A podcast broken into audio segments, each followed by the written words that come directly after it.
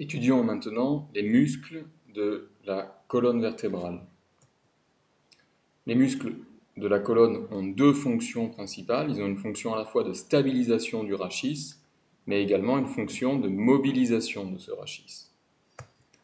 Nous pourrons classer les muscles selon euh, deux principes, soit leur topographie en distinguant les muscles de la loge antérieure, les muscles de la loge latérale et les muscles postérieurs.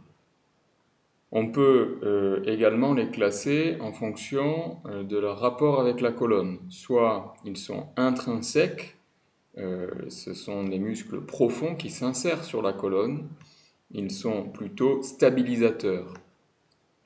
On les opposera aux muscles extrinsèques, qui sont des muscles superficiels plutôt dans leur ensemble, qui ne s'insèrent pas forcément sur la colonne, et qui ont une action mobilisatrice sur celle-ci. Commençons par les muscles cervicaux. On distingue quatre groupes, les haubans profonds, les haubans périphériques, les haubans intermédiaires vers le haut et intermédiaires vers le bas. Les haubans profonds, avec principalement le muscle le plus important le long du cou, le muscle intertransversaire et transverse épineux. Dans les haubans périphériques, le muscle le plus important est le sternocléidomastoïdien, mais il existe également les muscles sus ou souyoïdiens et le trapèze. Haubans intermédiaire vers le haut, on retrouvera le grand droit antérieur, petit droit antérieur et droit latéral, mais également les muscles du triangle de Tillot, les sus-épineux, longissimus et splénus de la tête. Dans les haubans intermédiaires vers le bas, les scalènes, les longissimus du cou et iliocostal cervical, les splénus du cou et élévateurs de la scapula. Revenant sur les muscles intrinsèques antérieurs profonds euh, et principalement le long du cou. Il s'agit d'un muscle prévertébral qui est composé de trois faisceaux, un profond, un ascendant oblique supérieur et un descendant oblique inférieur. On retrouve donc en 4 le faisceau ascendant, en 5 le faisceau profond et en 6 le faisceau descendant.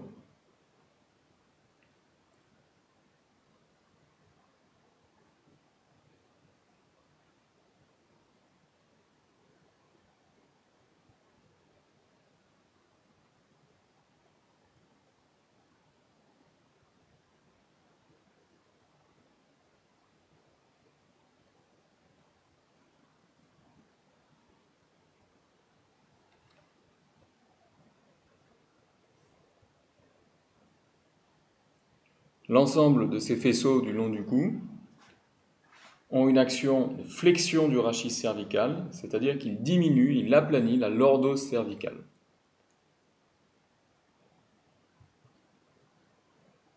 Dans les haubans périphériques, on retrouve le muscle sternocléido-mastoïdien, lui-même composé de euh, trois faisceaux. Il s'agit du faisceau profond cléido-mastoïdien, superficiel cléido-occipital et superficiel sternomastoïdien.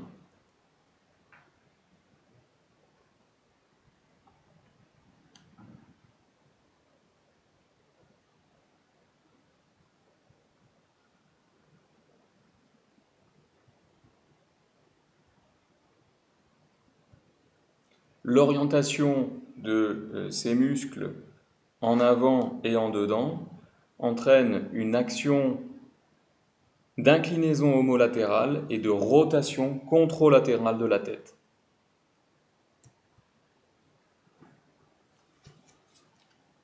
Voyons maintenant les muscles thoracolombaires. On distingue trois groupes principaux, postérieurs, avec la masse sacrolombaire, latérale, avec l'iliopsoas et le carré des lombes, et antérieur avec la paroi abdominale. Pour le groupe postérieur, trois plans, classiquement, profond, moyen et superficiel.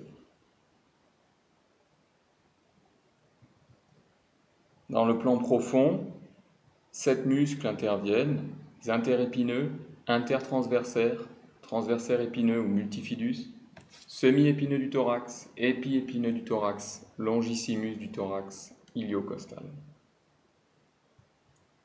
Leur action, euh, de par leur disposition dans le plan euh, dorsal, est euh, naturellement une action d'extension du rachis et de stabilisation.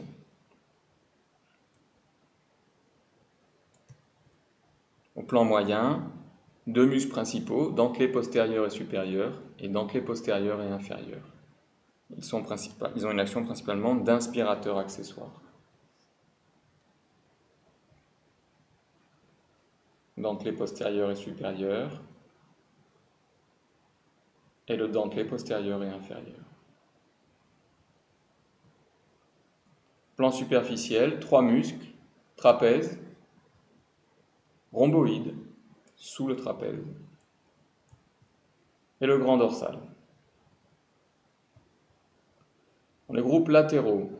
Le groupe latéral comprend l'iliopsoas, le carré des lombes. Il s'insère sur la colonne lombaire. L'iliopsoas comprend deux chefs. Il dépend de l'innervation du nerf fémoral.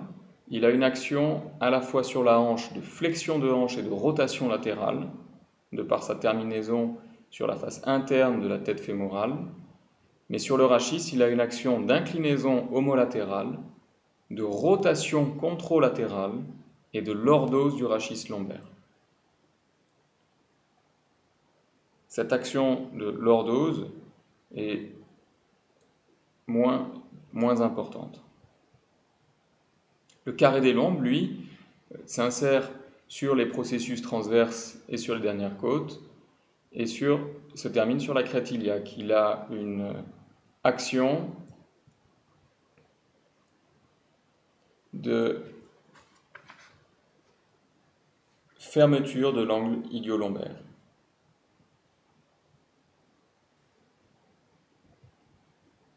Le groupe antérieur comprend quatre muscles, le droit de l'abdomen, le transverse de l'abdomen, l'oblique interne de l'abdomen, l'oblique externe de l'abdomen. Le droit de l'abdomen est un muscle qui est polygastrique, qui s'étend des arcs antérieurs des côtes 5, 6 et 7, de l'appendice xyphoïde du sternum jusqu'à la symphyse pubienne.